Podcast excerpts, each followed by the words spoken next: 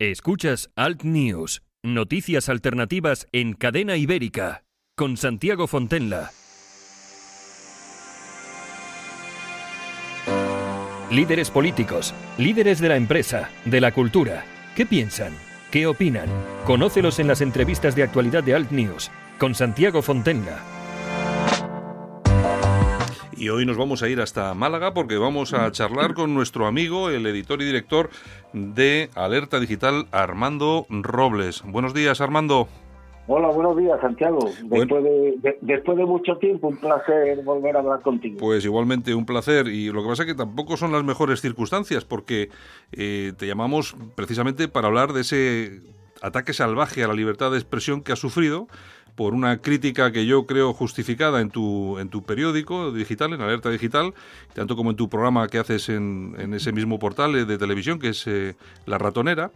Y, y bueno, esa crítica que viene realizando sobre todo a este, hacia mm, esa ideología política que es el, el, Islam político, que es el que tenemos que sufrir aquí en Europa y sobre todo en España, pues ha sufrido hace unos días una detención. Pues si te parece, ¿nos puedes contar qué es lo que ha pasado, Armando? Pero, eh, Santiago, ni siquiera es por lo que yo he escrito, sino la denuncia viene dada por las manifestaciones hechas en el programa de la ratonera, uh -huh. en directo, vía telefónica, por dos sacerdotes, sí. el padre Calvo, párroco de Villamuño, León, y el padre Custodio Bielsa, párroco de Hospitalet, donde ambos de una forma rotunda y contundente, como suele ser habitual en todos sus testimonios, se pronunciaron pues de forma muy crítica sobre la presencia de elementos radicales de la comunidad musulmana en nuestro país y también expresaron, creo que fue el padre Calvo, expresó su rechazo también en términos absolutamente claros y rotundos contra la llegada masiva de inmigrantes a territorio nacional.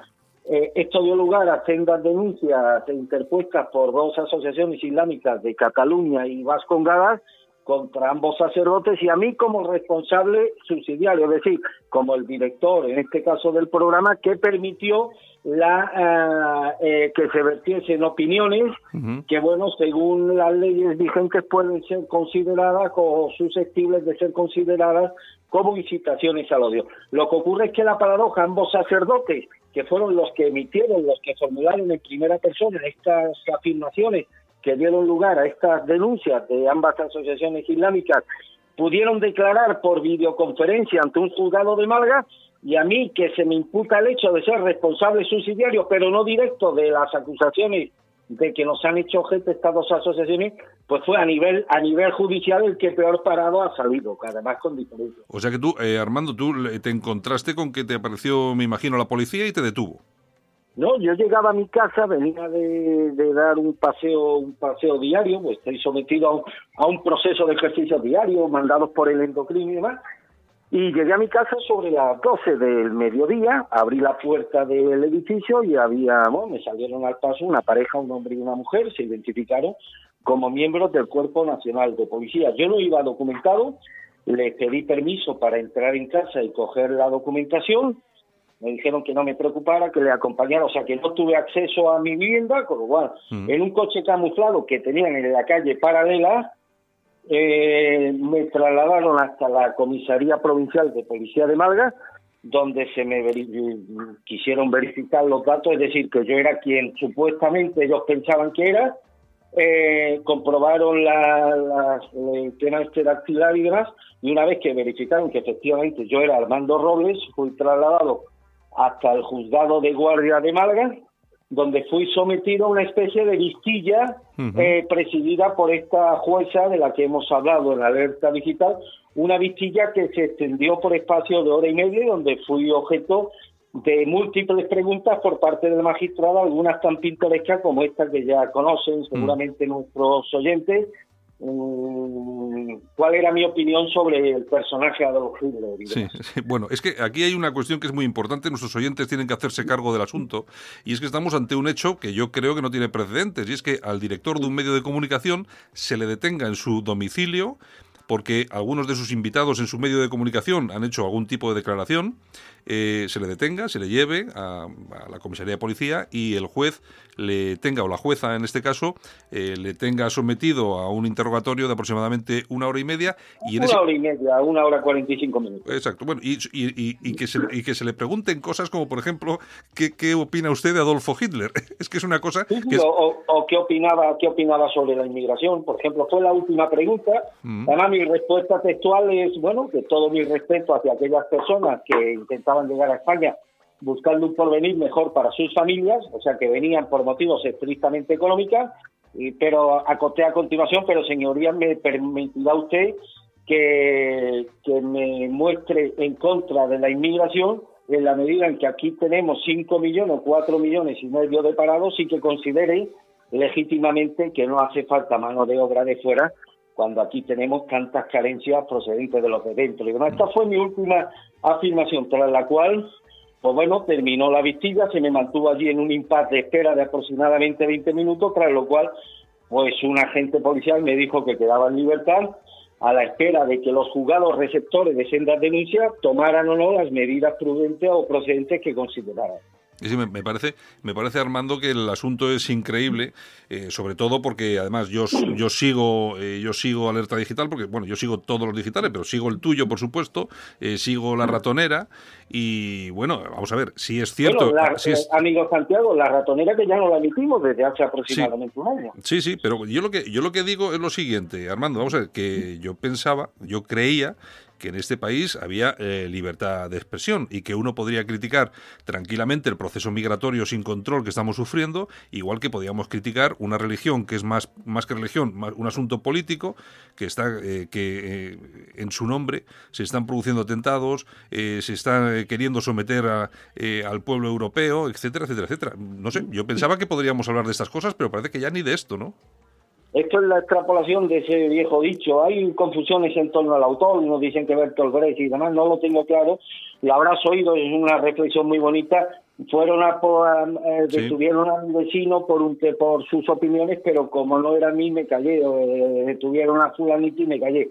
La tercera detención fue la mía y ahí percibí la importancia de no haberme mantenido callado cuando se colisionaron y las libertades de personas que, aun estando, aun siendo cercanas a mí, pero no formaban parte de mi núcleo más íntimo y por lo tanto no me tomé en serio esas detenciones. Cuando en este país ya se empiezan a, detener a ciudadanos libres en base a opiniones que no son las oficiales o que no gustan al sistema, eh, no, no tengamos ninguna duda de que hemos entrado en una espiral eh, extremadamente peligrosa donde mañana eh, hoy se empiezan a criminalizar las ideas, se termina deteniendo a aquellos que son capaces de defender determinadas ideas y mañana se nos priva de las garantías jurídicas que tiene cualquier ciudadano, incluidos los más delincuentes, para que no podamos siquiera hacer uso de los recursos que los órganos jurisdiccionales ponen a disposición de cualquier ciudadano español para que no vean comprometidas sus libertades individuales. ¿Por qué te digo esto, querido Santiago?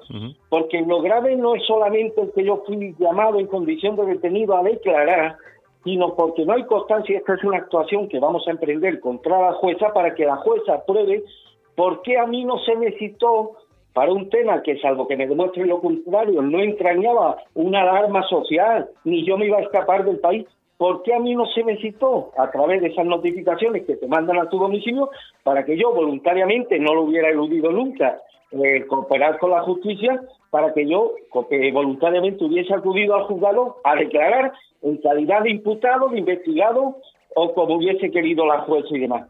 Porque a mí no se me da la oportunidad que en cambio se le dieron a los otros dos imputados, al padre de cargo y al padre de custodio, y directamente lo que hace lo que hace la jueza es ordenar a dos funcionarios policiales que vengan a mi, a mi domicilio y me lleven hasta el juzgado en calidad de detenido. Bueno, igual es que eh, lo que se pretende con todo esto es mandar un mensaje a todos aquellos que tenemos una, una línea editorial parecida.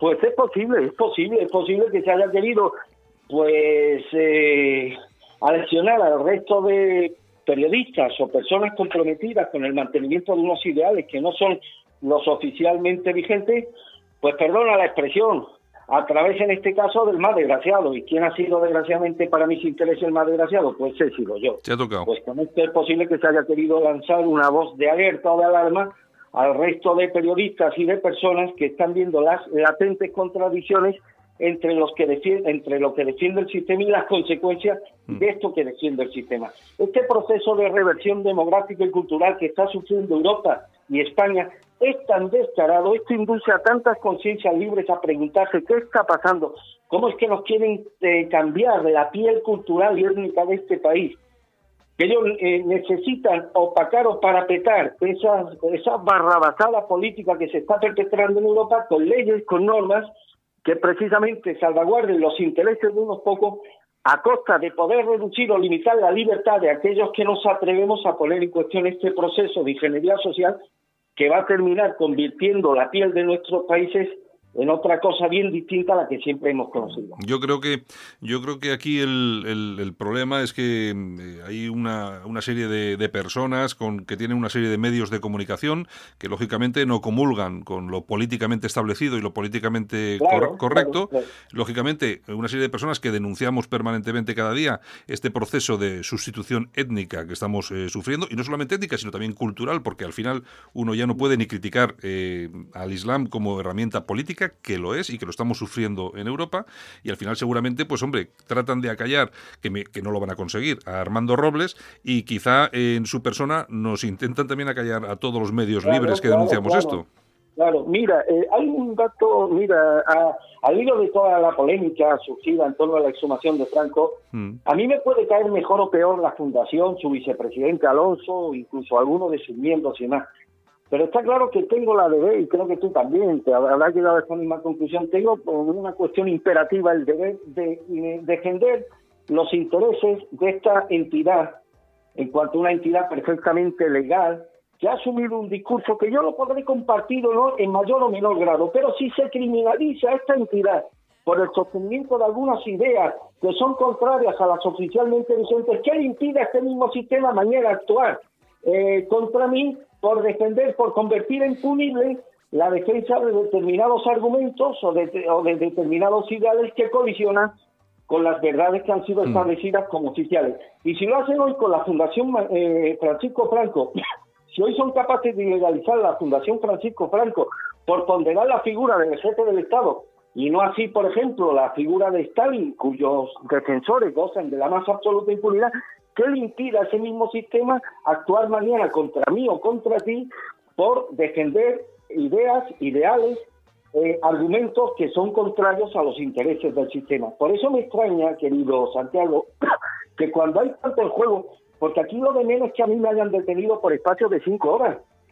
Tu, tu empresa sigue exactamente, defiende exactamente los mismos principios editoriales que nosotros utilizamos. Yo escucho, yo leo a Yolanda Yolanda es una periodista extremadamente violenta que se atreve a poner el dedo en la llaga en las cuestiones que afectan a la radicalidad del colectivo musulmán.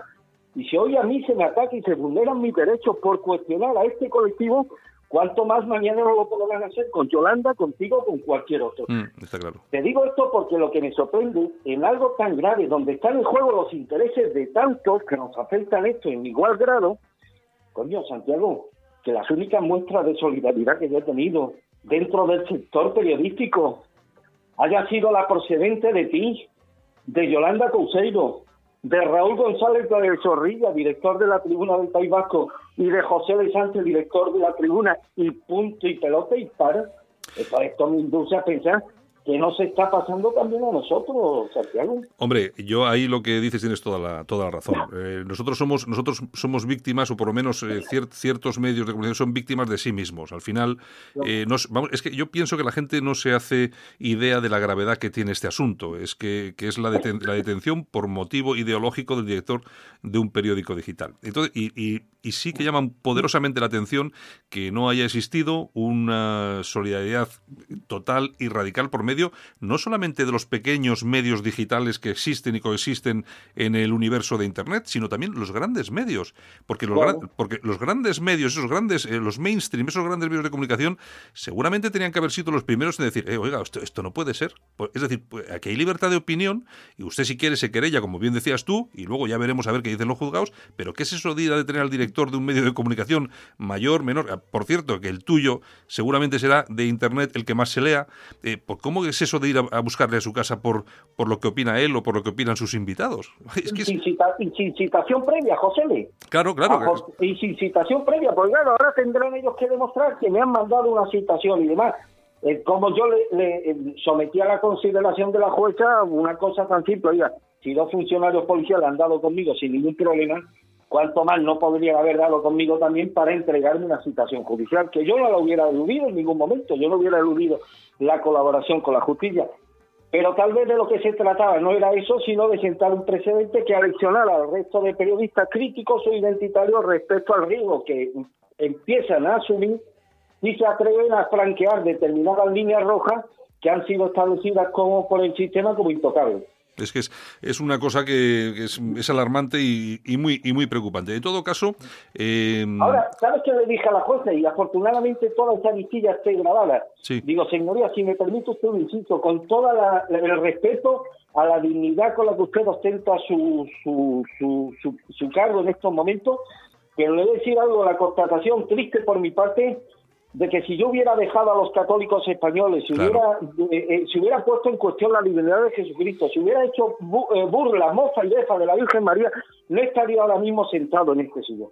Claro. aquello dejó un poco desconcertada a la magistrada y demás, tuvo una actitud un tanto prepotente, me taladró con la mirada, pero mm, reitero ese convencimiento, Santiago, con lo cual quiere decir que aquí se están teniendo actitudes judiciales diferentes ante supuestos idénticos. Es decir, que tú puedes dejar a los católicos españoles sin que ellos tengan ningún tipo de consecuencia judicial y en cambio si cuestionas una de las cosas por las que fui interrogado es que usted afirma en su periódico que en muchas mezquitas españolas se predica el odio. Digo, claro, mm, señoría, pero esto no lo digo yo, esto lo ratifica el CNI en múltiples informes que han sido reproducidos y puestos en conocimiento de la opinión pública.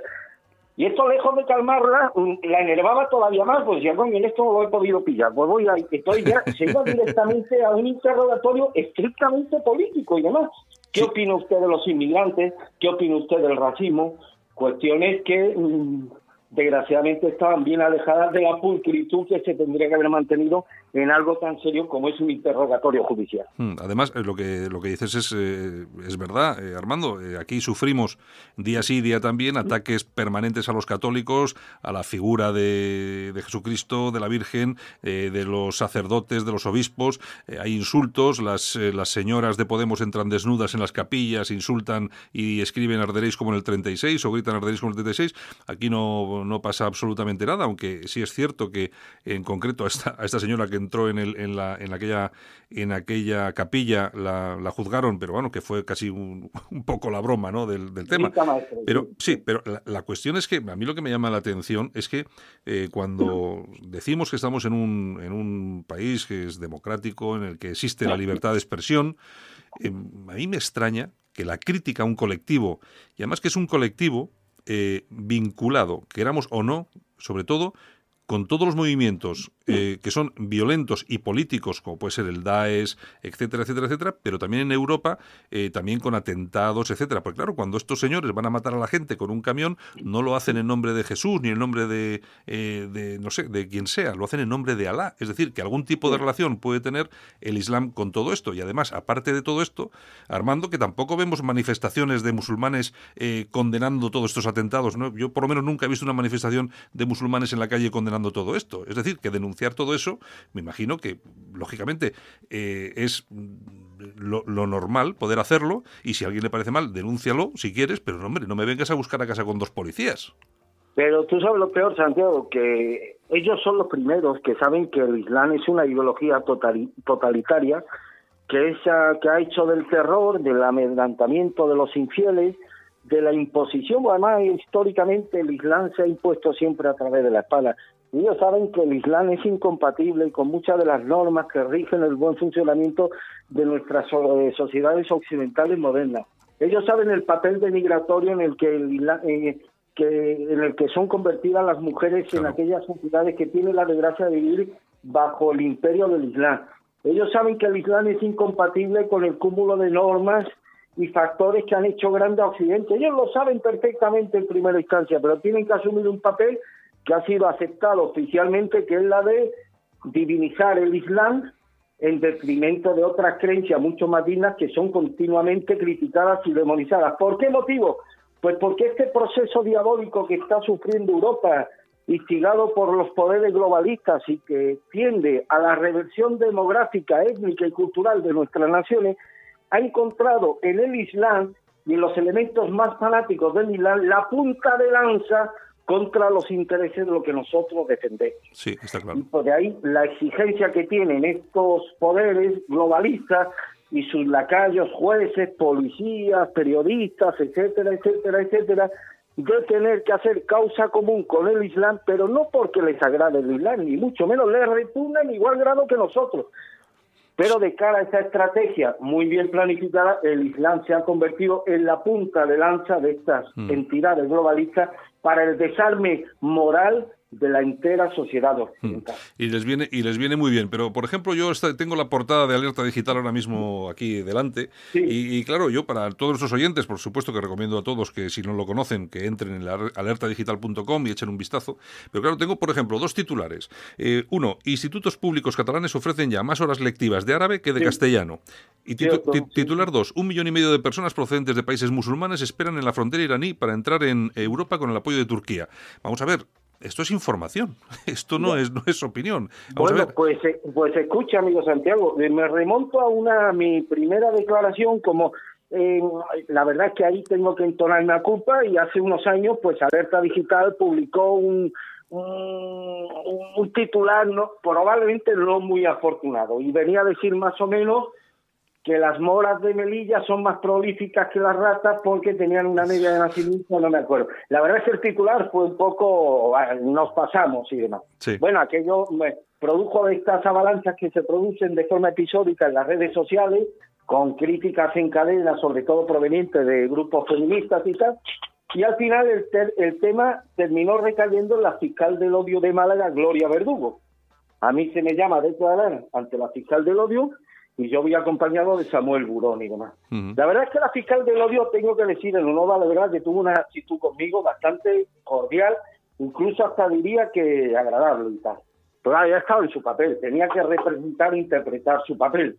Eh, lo de era el titular, la señora tenía un tocho de artículos publicados en Alerta Digital, posiblemente le había encargado a funcionarios policiales que hicieran una recopilación de aquellos artículos que tocasen directamente intereses relacionados con las comunidades musulmanas en Europa y te transcribo más o menos cómo transcurrieron lo, la secuencia, que fue bastante inverosímil y hasta diría que surrealísima. La señora fiscal, señor Robles, ustedes publicaron el día tal que los musulmanes de Colombia violaron no sé qué tal y cual. Bien, ¿Es usted, ¿conoce usted esta noticia? Sí. ¿Está usted de acuerdo? Digo, señoría, es que no hay que estar de acuerdo, es una información. De hecho, que produjeron desgraciadamente en la Nochevieja de Colonia. Bien, ustedes han publicado aquí que tres senegaleses violaron a una chica italiana, tal día Bueno, así me tuvo por espacio de 10 minutos, ¿eh? o sea, rememorando, eh, citando artículos, eh, titulares de artículos que habían sido eh, publicados en la alerta digital. Hmm.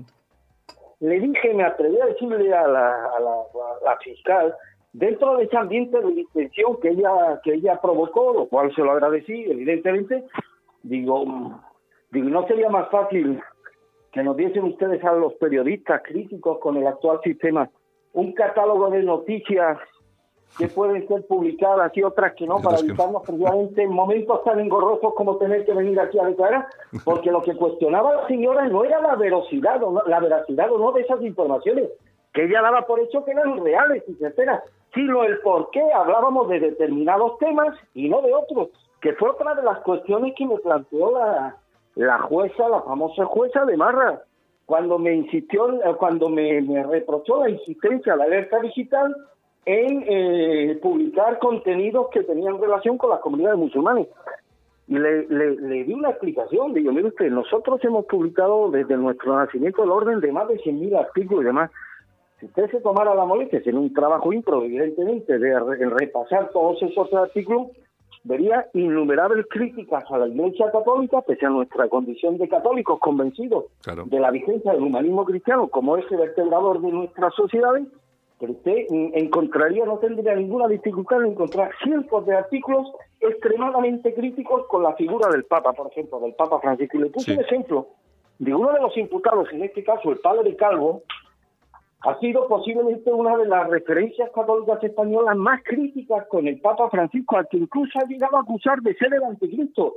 Y le pregunto a la magistrada, señoría, ¿y esto convierte al, padre Calvo en un anticristo? Y ella de forma muy soberbia, oiga, que aquí el que hace las preguntas soy yo y tal.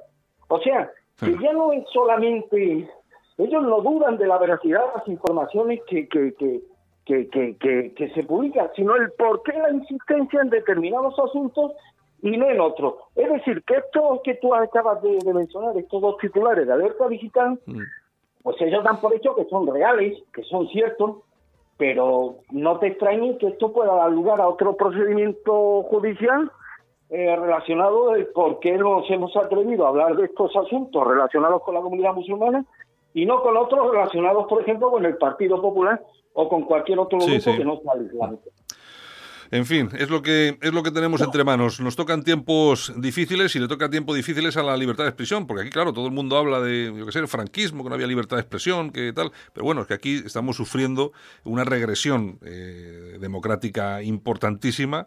Eh, hay muchas muchas personas, nos damos cuenta de lo que está pasando, pero también hay otras muchas pues que no, no se percatan que sus derechos se están cercenando y sobre todo los derechos a la información se están cercenando. Bueno, Armando Robles, pues nada, eh, un placer haberte tenido aquí en, en Al News esta mañana. Igualmente, después de tanto tiempo, Santiago, y si me permites aprovechar este, este reencuentro contigo después de, algún tiempo para reiterarte mi agradecimiento a ti y a Yolanda por hacerme objeto estos días, bueno, de vuestro afecto y de vuestra consideración, primero como periodista y luego como amigos, cosa que agradezco profundamente y que siempre, siempre, siempre lo tendré en cuenta como un tema de gratitud a todos. La verdad, la, verdad y los derechos eh, a hablar y a decir la verdad siempre, siempre van a, van a estar aquí, por supuesto, siempre nos vas a tener ahí al lado tuyo, Armando. Muchas gracias, buenos días y seguimos en contacto.